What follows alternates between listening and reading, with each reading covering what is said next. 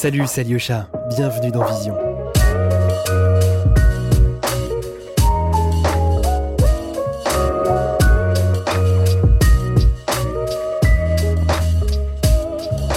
Très content de vous annoncer que ce podcast a été réalisé en partenariat avec Adobe.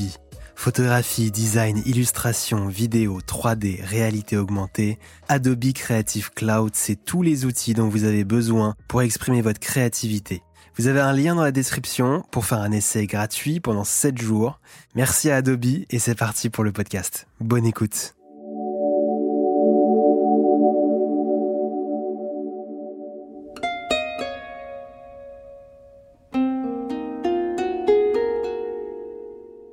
La photo à laquelle je pense, c'est euh, une photo d'une femme euh, noire sur la plage à Beyrouth et on voit le coucher euh, du soleil avec des tons très très clairs, très pastels. Et il y a ces nattes qui volent complètement dans le ciel. Elle, elle est dans un mouvement où on ne sait pas trop si elle est en train de danser, si elle est en train de sauter. elle porte un petit short rose métallique avec un débardeur noir. Et en fait, cette photo, c'est la photo d'une employée de maison euh, du Sierra Leone. C'est en fait sa première soirée de vacances sur la plage à Beyrouth.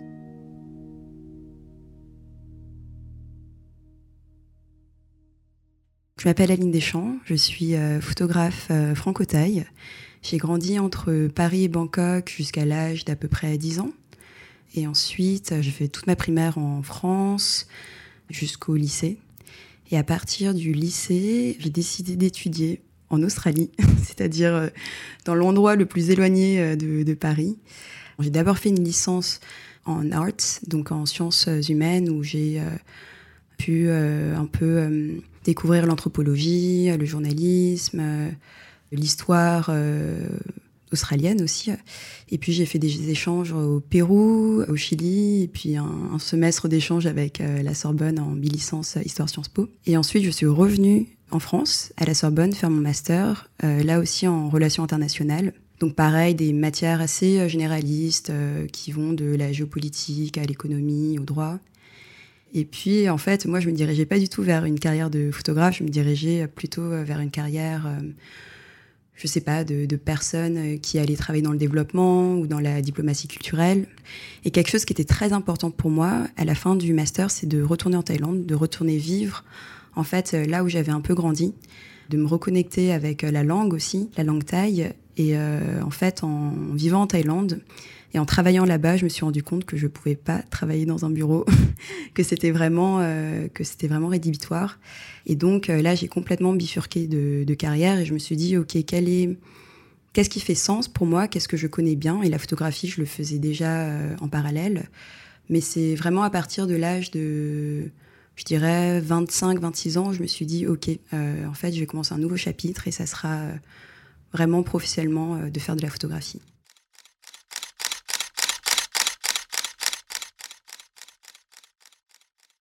À Paris, j'ai fait une école d'art aussi qui s'appelle l'EPSA. C'était chouette, c'était juste un an en post-diplôme. Et j'avais pas encore terminé cette école que j'avais fait en fait un voyage d'une semaine à Beyrouth euh, en tant que touriste et j'avais adoré. J'avais adoré cette ville, j'avais adoré le Liban. Et puis en fait, si je suis retournée quelques mois plus tard pour vivre à Beyrouth, c'était pas tellement pour euh, les enjeux maintenant qu'on connaît, les, sujets sociaux qu'on connaît, mais c'était juste pour euh, retrouver une personne. Donc voilà, c'est plus une rencontre amoureuse qui m'a amenée à Beyrouth qu'un sujet social ou documentaire.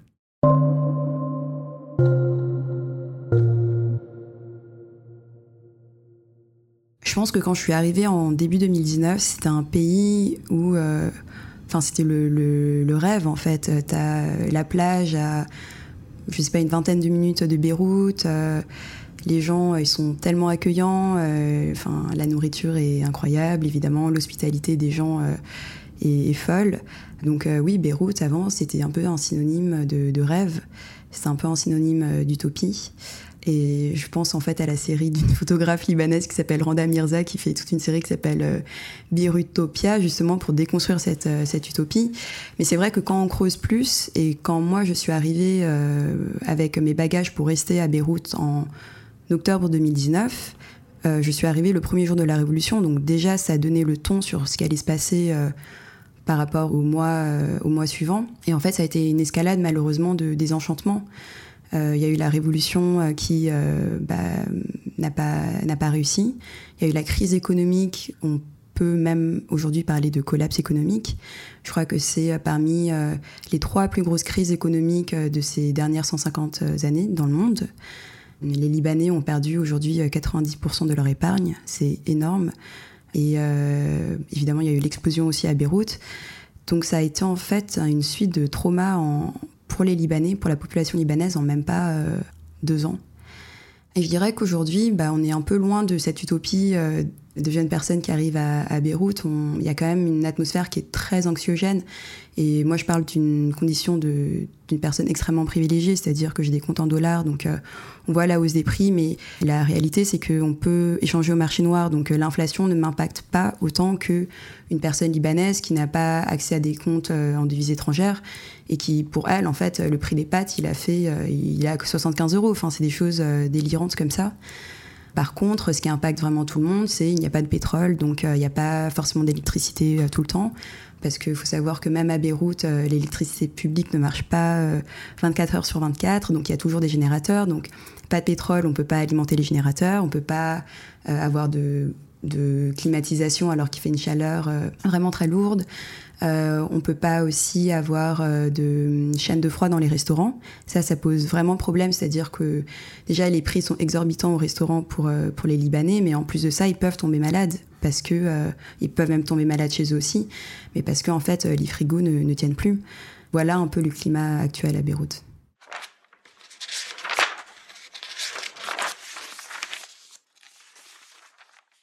Je pense qu'en termes d'inspiration, euh, notamment actuelle, euh, au cinéma, je dirais qu'il y a Clément Cogitor, qui fait un travail euh, de documentaire slash cinéma incroyable, notamment avec son film Branguino.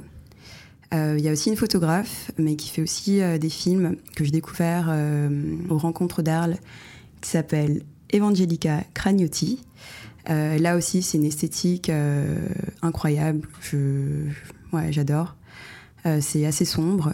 Euh, dans le côté un peu, un peu sombre aussi, un peu dark et surprenant, il y a euh, Bertrand Mandico qui a fait des courts métrages, qui a fait Les Garçons sauvages aussi plus récemment au cinéma et c'est complètement, complètement surréaliste en fait. Et c'est très différent de mon travail, mais j'adore voir, voir ces différentes inspirations et à quel point leur esthétisme et, leur, leur narration, en fait, elle est poussée à l'extrême. En termes de littérature, euh, y a pas, je, ne pense pas là forcément à une œuvre qui m'a influencée en termes esthétiques, mais plutôt à une œuvre qui m'a influencée euh, très tôt. Euh, je crois que j'étais au, début de lycée quand j'ai lu ça. c'est Sartre et c'est l'existentialisme est un humanisme. Et je pense qu'en fait, en lisant cette œuvre, on comprend que on a tous une responsabilité. On a, il n'y a pas de neutralité en fait. Et je trouve que cette non-neutralité, elle est importante à concevoir, notamment en images, et de se dire qu'en fait, on a toujours un pouvoir, on a toujours une responsabilité aussi. Et ça, c'est quelque chose que, euh, voilà, sur lequel je mets un point d'honneur euh, aujourd'hui. Et en termes de photos, alors, bon, alors je pense que pour la couleur, euh, je dirais directement Alex Webb, de l'agence Magnum. de la même agence, il y a une jeune photographe, je sais pas, je crois qu'elle a moins de 25 ans, elle est incroyable. Elle s'appelle Nana Hetman. Elle est moitié allemande, moitié russe, je crois. Euh, elle a vraiment des tons euh, très pastels euh, en termes de couleurs et, et, sa façon de documenter est très, à la fois très intimiste, mais à la fois assez onirique. En portrait, j'adore aussi Nea Herve, qui est, je crois, d'origine indienne, mais qui vit en Suède. Elliot Verdier aussi, photographe français, qui est très très fort en portrait. Et après, il y a un photographe que j'aime bien aussi dans sa manière de conceptualiser ses séries. Euh, il s'appelle Émeric Luisset et c'est un photographe euh, français aussi qui euh, a aussi fait des études en géopolitique et en art. Et en fait, sa manière de, décrire son travail, c'est, je crois, une retranscription plastique d'analyse politique. Et j'ai trouvé ça assez fort. Et dans ses séries, notamment, je pense à Théâtre de guerre, où il met en scène des combattants kurdes euh, qui en fait euh, jouent leur propre rôle, c'est-à-dire que eux ce sont vraiment des combattants, ils sont vraiment mis en scène dans des scènes de guerre, mais il y a un flash studio qui est apporté. Il y a en fait des mouvements, des postures qui sont empruntées à l'iconographie en fait de la peinture classique de guerre. Et en fait, je trouve que cette réflexion, elle est très intéressante sur la place de l'authenticité et la place aussi de est-ce que euh, c'est parce que c'est mis en scène qu'on ne dit pas une vérité et vice versa est-ce que euh, euh, on dit forcément une vérité quand, on fait pas de mise en scène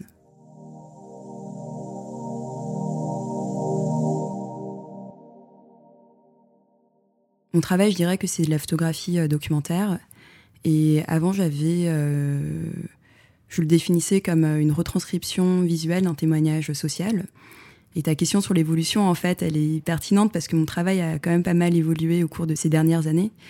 Avant, je pense que hum, j'accordais tellement d'importance au discours que je voulais mener à travers euh, la photographie, que la photographie était juste un moyen de communiquer ses, idées. Euh, ces idées, c'était notamment essayer de déconstruire des codes, essayer de renverser des stéréotypes. Et maintenant, en fait, euh, je le fais plus qu'avec à travers des séries artistiques, mais j'essaye aussi de le faire dans ma façon en fait de documenter. C'est-à-dire que euh, j'essaye, par exemple, euh, on parle de Beyrouth, on voit euh, sur les images Google, Beyrouth, c'est que des scènes de violence, d'explosion. Il y a eu la guerre civile en plus. et en fait, j'essaye un peu de raconter une autre narration à travers le documentaire. Je pense que ça a évolué dans ce sens, c'est-à-dire que ça a évolué de manière peut-être plus subtile, peut-être moins, comment dire, in your face, tu vois, moins brute. Voilà, mais en tout cas, le message, il est toujours le même. Vous écoutez Vision, podcast de la photographie contemporaine. J'ai commencé une série l'année dernière qui s'appelle euh, I'm Not Your Animal. Euh, donc, je ne suis pas ton animal en français. Et à la base, en fait, c'était pas du tout prévu que ça soit une série euh, photo artistique, ni de documentaire sur le long terme. En fait, quand je l'ai commencé, c'était parce que on était euh, lors du premier confinement au Liban, donc euh, complètement euh, coincés dans nos appartements. C'était un confinement assez assez strict. Et il y a énormément d'employés de maison au Liban. Il y en a plus de 250 000 qui sont référencés par l'État. Donc en vrai, il y en a encore plus. Et je me suis tout simplement demandé, mais comment font ces femmes pour survivre? Parce que beaucoup sont freelance, donc ne vivent pas chez leurs employeurs, et donc si elles ne peuvent pas aller travailler, sachant qu'il n'y a pas de filet social, comment est-ce qu'elles font pour, euh, pour faire leurs courses, pour payer leur loyer, etc. Et donc, comme on avait beaucoup de temps, euh, je suis partie avec euh, mon copain tout simplement interroger différentes communautés de, d'employés de maison. La plus grande communauté, c'est au Liban, c'est des Éthiopiennes. Je crois que 75% ce sont des, des Éthiopiennes. Elles nous avaient raconté voilà leur leur euh, lien de solidarité, comment est-ce qu'elles arrivaient à s'entraider les unes les autres. On a vu ensuite des Philippines. Et ensuite, on a rencontré des femmes sierra-léonaises dans un petit appartement de 50 mètres carrés. Et elles étaient 15. Euh, Et en fait, on ne s'était pas rendu compte qu'elles dormaient à même le sol euh, quand on les a rencontrées. Mais c'est au fur et à mesure des questions qu'on leur a demandé voilà l'impact du confinement sur elles qu'on s'est rendu compte qu'en fait, euh, cette question a été presque déplacée parce que leur euh, problématique était beaucoup plus grande. C'était des femmes qui étaient euh, victimes de trafic humain, à qui, en fait, on avait complètement menti. On leur avait dit le Liban cherche des profs, le Liban cherche des infirmières. c'est des femmes qui, pour la plupart, travaillaient en Sierra Leone. C'est important de, de, le répéter. Mais ces femmes-là, en fait, elles ont quitté leur, leur travail, elles ont quitté leurs enfants, leur famille parce qu'on leur a dit qu'elles allaient gagner le double au, Liban. Et quand elles sont arrivées au Liban, et eh ben elles, se sont faites, euh, comment dire, accueillies par, euh, leurs employeurs.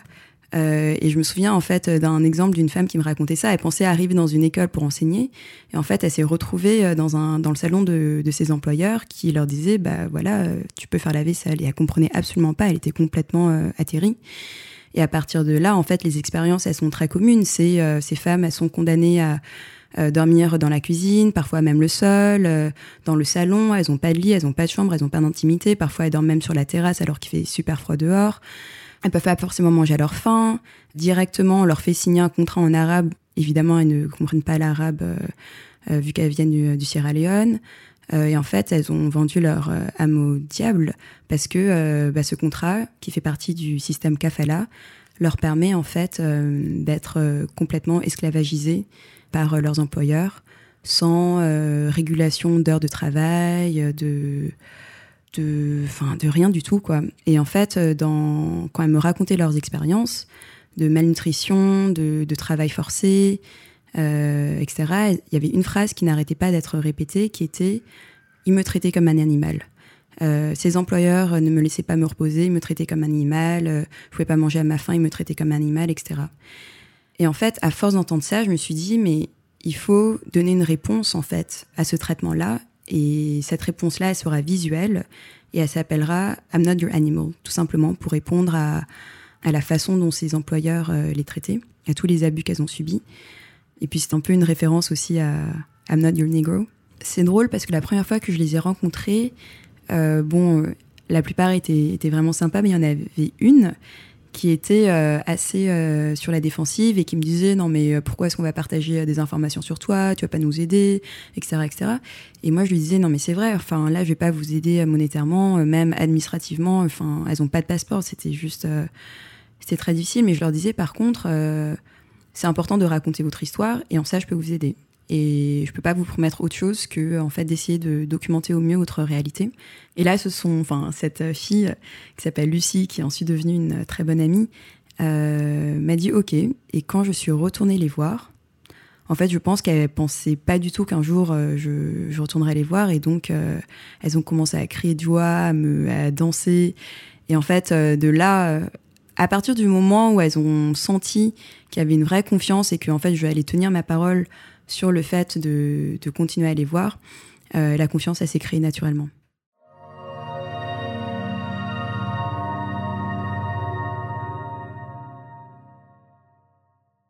Le contexte du Liban en 2020, c'est franchement euh, le début de l'apocalypse pour tout le monde. Et donc moi-même, j'étais prise dans des galères de électricité, etc. Donc j'ai essayé de les voir, d'aller les voir, mais en fait j'essaie aussi de régler mes propres euh, problèmes, et aussi les leurs qui étaient enfin le plus important au final parce que elle elle se retrouvait coincée sans boulot.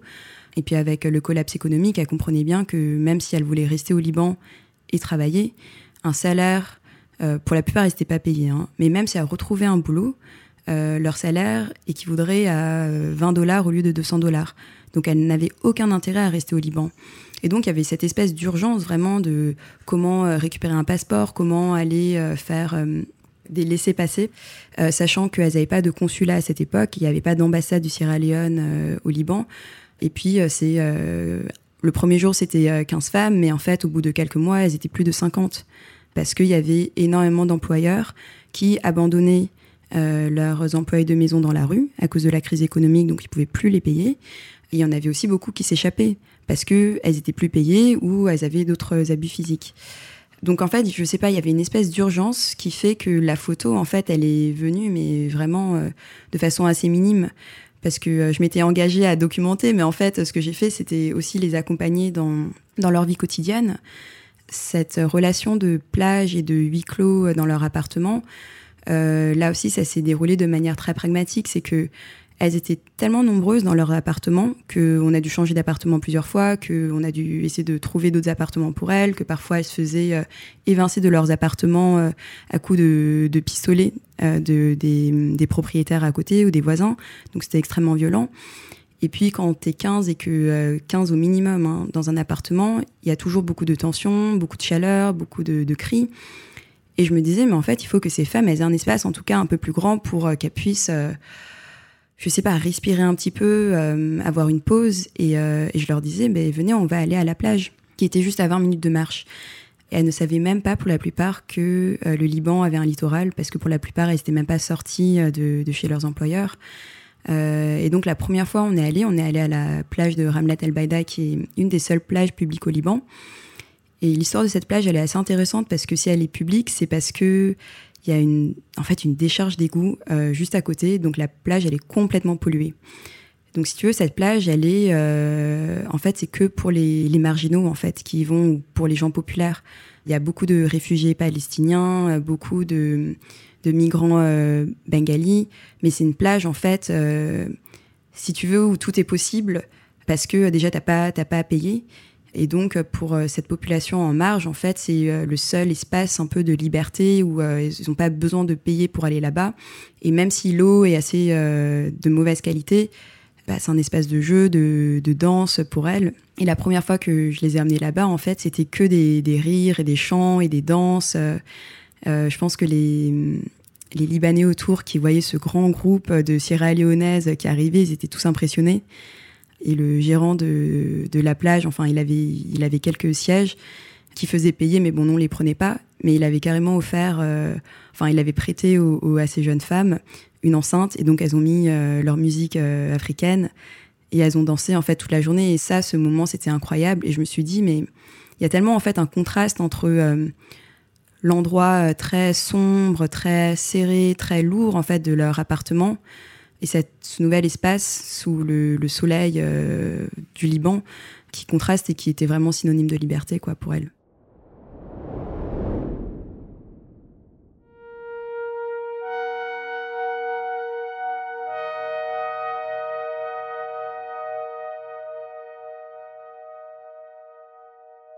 De mon côté, moi, j'ai pas vécu euh, l'explosion du port de Beyrouth euh, le 4 août 2020. Euh, je suis partie en France trois jours avant, mais euh, tous mes amis, euh, les gens que je connaissais étaient sur place et, ça reste un trauma encore aujourd'hui, évidemment. surtout qu'au début, tout le monde pensait que c'était en fait un début de guerre qui allait commencer parce que tout le monde avait l'impression que l'explosion avait lieu juste à deux mètres de, chez eux, tellement l'intensité de l'explosion était énorme. Euh, et, moi, quand je suis revenue en 2020, on était en septembre et il y avait encore euh, du verre partout euh, dans les rues. Pour te dire à quel point les dégâts mettent du temps à, s'effacer. Et encore aujourd'hui, hein, il y a beaucoup de, quartiers, je pense notamment à Carantina, Dimaise, Mar Michael, où il y a des efforts de reconstruction qui ont été faits, qui sont énormes. Mais il y a énormément de boutiques qui sont toujours fermées, qui seront jamais réparées sûrement avec la crise économique. Je vois aussi euh, tout, euh, en fait, toutes les voitures. Ça, ça, ça me marque de voir en fait ces voitures qui sont laissées en fait dans la rue. Et à la base, je pense que les gens n'avaient pas les moyens en fait de payer une réparation de pneus ou de, vitres euh, ou d'autres choses parce que c'est des biens importés. Et on en parlait tout à l'heure de, la, crise financière, donc ils n'avaient pas les moyens de, de payer 50 fois le prix d'un pare-brise. Euh, mais en fait, depuis l'explosion, enfin, ces voitures, elles sont encore plus cassées et les personnes ont encore moins les, moyens de les réparer. Jemaise et Michael, c'est des quartiers super jeunes, enfin, où il y a beaucoup de jeunes qui, sont là-bas. C'est les quartiers des bars, des boîtes de nuit. Euh, donc j'ai énormément d'amis qui étaient sur place et qui littéralement se sont effondrés euh, dans la rue quand l'explosion est arrivée. En fait, il y a beaucoup d'histoires de personnes qui sont, comment dire, t'as l'impression que c'est des miraculés en fait. Je pense notamment à un ami que j'ai appelé directement et il m'a dit, mais en fait, il y a un mec qui s'est jeté sur moi et qui m'a protégé. Ou euh, je pense à une autre personne qui euh, s'est retrouvée euh, vraiment juste en dessous d'une porte. Tout s'est effondré autour d'elle, mais en fait, l'endroit où elle se trouvait, bah, c'est pas effondré, ça l'a protégée. je pense encore à quelqu'un que je connais qui travaillait quand même un peu plus loin, à quelques kilomètres du, de l'épicentre de l'explosion, qui est parti aux toilettes, pile poil au moment de l'explosion, et quand il est revenu dans son bureau, eh bah, il y avait euh, juste, euh, enfin, son, siège n'existait même plus, il était juste effondré euh, derrière un amas de, sous un amas de, vitres. Donc beaucoup, beaucoup de miraculés, et je pense que l'heure de l'explosion, ça on le dit beaucoup, mais l'heure de l'explosion a fait que, je crois qu'il y a environ 260 morts, mais ça aurait été deux heures avant, la somme totale des personnes décédées aurait, facilement triplé. Donc, tellement l'explosion était intense.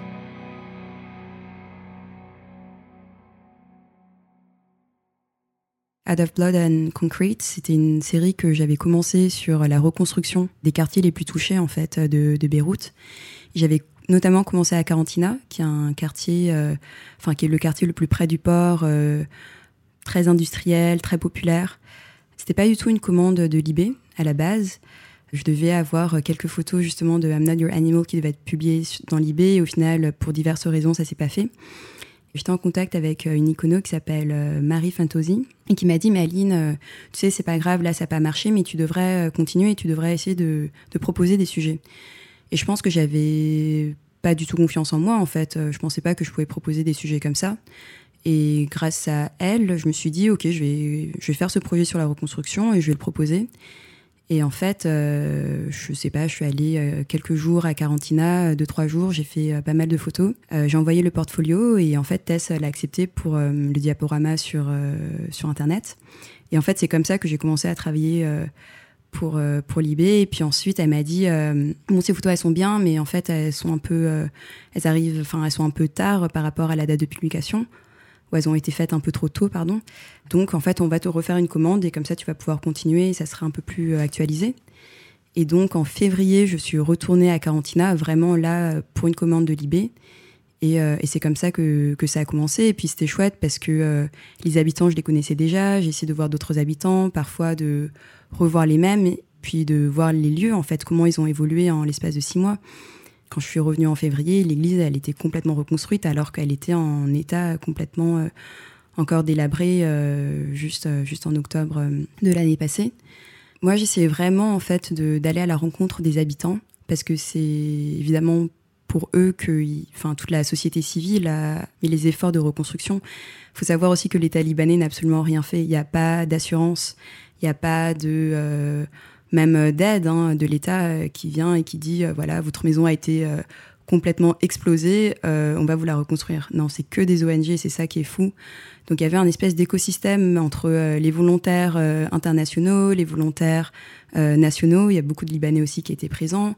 Et les habitants sur place, je les ai trouvés, mais d'un courage incroyable, d'un accueil aussi incroyable, parce que ils avaient tout perdu. Et on peut comprendre après ce traumatisme en fait qu'ils aient pas envie d'en parler tellement euh, tellement c'est fort. Et en fait au contraire quand on est venu toquer à la porte, euh, bah on nous a toujours très bien accueillis, euh, enfin avec le sourire, avec des gâteaux, sachant en plus que c'est la crise économique donc. donc non, il y a vraiment un sens du partage au Liban qui moi m'a marqué. Je sais pas moi ce qui me ressort là quand je repense à cette série, c'est je pense toutes ces petites maisons, parce que c'est au final, enfin, ces petits appartements, parce que c'est au final un, quartier euh, assez populaire, euh, mais avec beaucoup euh, d'iconographie religieuse, beaucoup de chicha, beaucoup de portraits de la Vierge Marie. C'est un quartier assez chrétien aussi, en tout cas dans la rue où j'étais. Et puis, au final, énormément de, de sourires malgré, malgré des yeux qui ouais, trahissent une certaine tristesse.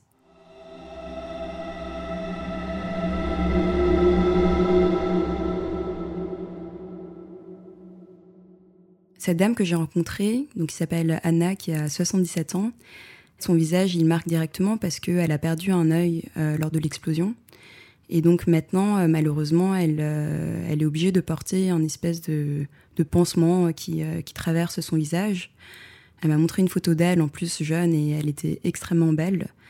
Et c'est dur, en fait, de voir des cicatrices aussi importantes marquées des personnes âgées qui sont euh, vulnérables et qui maintenant euh, n'arrivent plus à être indépendants. Et c'est ce qu'elle me disait, c'est que cette personne-là, en fait, jusqu'à l'âge de 77 ans, elle travaillait encore parce que bon, il n'y a pas de filet social au Liban. Elle s'occupait de faire de la manicure. Et en fait, elle me disait, mais maintenant, je peux plus me déplacer parce que j'ai peur de tomber dans un trou. J'arrive plus à voir aussi bien. Et ça, c'est extrêmement marquant. Et puis, euh, tout a explosé euh, chez elle, c'est-à-dire que euh, tout s'est renversé, elle a dû euh, tout reconstruire grâce à l'aide d'ONG. Et quand je l'ai revue six mois après, en fait, elle n'avait pas redéployé ses affaires parce que, bah parce qu'en fait, c'est trop dur. Donc, elle avait tout laissé sous plastique et ses étagères étaient neuves, propres, mais, mais vides. Donc, elle vivait en fait dans un espèce d'appartement un peu aseptisé parce que justement, quand tu es seul et que tu n'as pas la, force de, redécorer, bah, tu, vis dans un appartement qui, euh, ouais, dans lequel tu n'as plus la, la, force de reconstruire. Malgré ça, elle a été très accueillante, elle a toujours un grand sourire. Et puis, c'est drôle parce qu'elle dit euh, toujours euh, Vous êtes les bienvenus, vous êtes les bienvenus. Et ça, c'est. Voilà, avec son petit accent libanais. et j'essaie quand même de maintenir le contact avec ces gens quand je peux. Vous écoutez Vision. Suivez-nous sur Instagram pour plus de news et de photos. Je pense que mon approche, réside encore dans les propos, enfin dans le propos que je veux donner. J'ai pas de style dans lequel je veux me conforter forcément. Euh, j'aime toujours à explorer, mais je pense qu'en fait, le médium, il doit pas être restrictif. Au contraire, pour moi, il doit en fait soutenir un projet, c'est pas quelque chose d'artificiel, c'est quelque chose qui vraiment en fait permet de mettre en lumière un discours. Et donc euh, quand j'ai utilisé de la réalité augmentée pour la série justement Génération Lukring, c'est parce que en fait la manière dont mes sujets en fait se décrivaient, donc soit parfois ils se décrivaient voilà toujours comme un alien ou toujours flottant sur des nuages dans la manière dont ils se sentaient, je trouvais que c'était assez poétique comme, euh, comme illustration. Et donc, je voulais vraiment créer à travers euh, la réalité augmentée, euh, enfin voilà, ces formes de nuages qui bougeaient. Ou il y avait une autre personne aussi qui a grandi aux Olympiades à côté et qui me disait mais moi quand j'étais quand j'étais enfant je me voyais pas je me voyais pas asiatique alors qu'il a des traits vraiment très asiatiques mais il me disait moi je me voyais en tant que blanc parce que j'ai grandi à Paris qu'avec des blancs et, et, en fait je voulais carrément effacer mes yeux je trouvais que la réalité augmentée, ça permettait de faire ça, c'est-à-dire que j'avais pris son portrait et puis en fait, euh, on pouvait voir le mouvement de, lui qui, dont les yeux s'effacent petit à petit. Donc je trouve que ça servait euh, vraiment un, propos. Pareil, quand je fais du noir et blanc, soit ça peut servir pour... Euh, bon, soit parfois c'est très pratique, hein. je pense notamment à des séries que j'ai fait en pellicule argentique et c'était du noir et blanc. C'est aussi simple que ça. Mais c'est vrai que là, je préfère la couleur. Je pense qu'il y a plus de possibilités. Je pense que aussi peut-être qu'avant j'utilisais le noir et blanc parce que j'arrivais pas à bien éditer mes photos et donc c'était un peu une porte euh, de secours.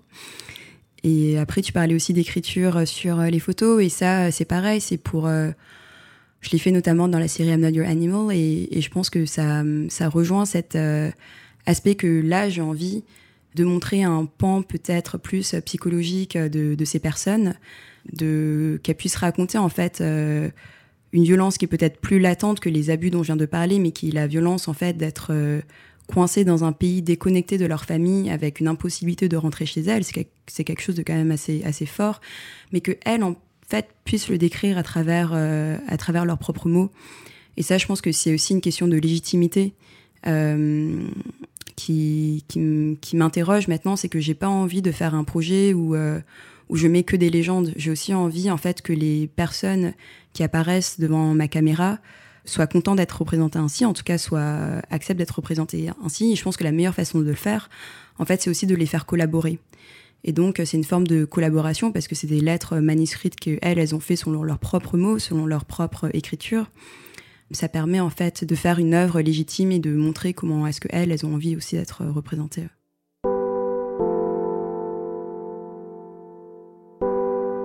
Quant à la musique, directement quand tu m'as parlé de ça, j'ai pensé à la chanson que une des femmes migrantes avait écrite et chantée pour la série I'm Not Your Animal, donc une femme sierra-léonaise euh, à Beyrouth. Et en fait, elle avait chanté euh, une chanson qui s'appelle euh, By and By, qu'elle a écrit lorsqu'elle était à la rue et qu'elle avait toujours pas trouvé ce logement où elle était 15.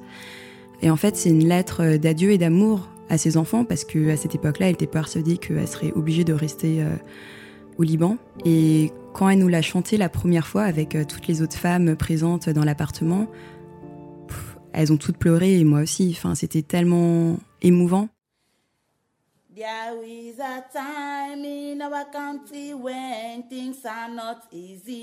To be feed is a problem. We are homeless and naked. So we have to go to the middies for us to find jobs. Yeah, we found ourselves into slavery. They will beat us, they will kill us, there is no one to help us. We are walking without payment, there is no one to help us. They don't care for what we eat, they don't care for where we sleep.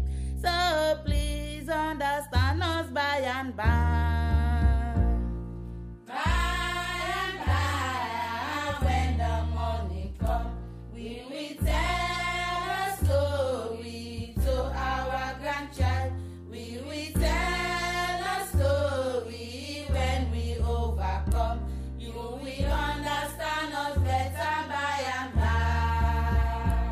Et ensuite, dans cet aspect où je te disais, j'ai envie de collaborer avec euh, ces femmes, je leur avais dit, euh, écoutez, c'est tellement fort, il faut en faire quelque chose, et si vous voulez, je peux en faire un, clip. Et donc, en fait, on a fait un clip de ça. Et cette musique, euh, c'est vrai qu'elle nous a bercé pendant des mois, parce que malgré la tristesse des paroles, c'est quand même une musique assez joyeuse, qui est très entraînante, Enfin voilà, c'est une musique qui nous a accompagnés pendant, pendant des mois et qui illustre très bien cette série, je trouve. Sinon, une musique qui m'a marquée, je dirais une des premières musiques où je me suis vraiment retournée, je me suis dit mais qu'est-ce que c'est que ça? C'est une musique de Ibrahim Malouf que je connaissais pas du tout à l'époque, c'était il y a peut-être 10 ans qui s'appelle euh, Maeva in Wonderland, si je me trompe pas. Et je comprenais pas c'était quoi les instruments, je comprenais, enfin je comprenais rien de cette musique. Et en fait, on m'a expliqué. Et ensuite, euh, j'ai compris aussi que c'était un Libanais. Donc euh, voilà, je trouve que ça rentre en bonne concordance avec le fait que je vis actuellement au Liban.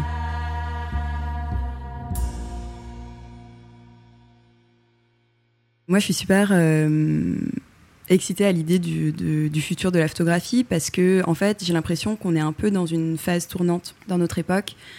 Euh, c'est-à-dire que là, on a la chance que l'appareil photo se soit démocratisé partout dans le monde. Je pense que, voilà, au 19e siècle, pour faire très bref, mais c'était quand même euh, des hommes blancs qui avaient l'appareil photo. Et donc, euh, quand ils allaient dans des contrées lointaines, entre guillemets, c'était forcément pour euh, photographier de manière assez ethnocentrée. Et forcément, ça servait, euh, ça servait aussi euh, des intérêts soit nationaux, soit coloniaux, soit c'était dans le cadre de projets anthropologiques. Au XXe siècle, ça s'est un peu différencié, mais au final, c'est toujours resté pour la plupart du temps dans la main, en tout cas dans le photojournalisme, dans la main d'hommes blancs on peut penser à la photo de Steve McCurry, euh, tu sais, avec euh, le fameux portrait de la, jeune fille afghane, et on sait euh, toute la polémique qu'il y a eu derrière.